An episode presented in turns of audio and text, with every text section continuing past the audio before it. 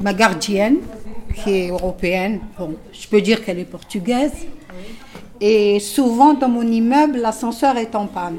Au septième, il est souvent. Chaque fois qu'on nous mettait le petit bulletin en, arrêt pour euh, quatre semaines, une semaine, et que ce n'était pas fait dans les délais qu'ils avaient indiqués, je rajoutais par-dessus le nombre.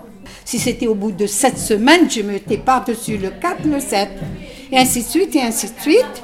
Et cet étage, euh, ah c'est pas. Hein et un jour, euh, je me suis mis à écrire sur la porte de l'ascenseur, par euh, mépris pour les petites gens du 7e.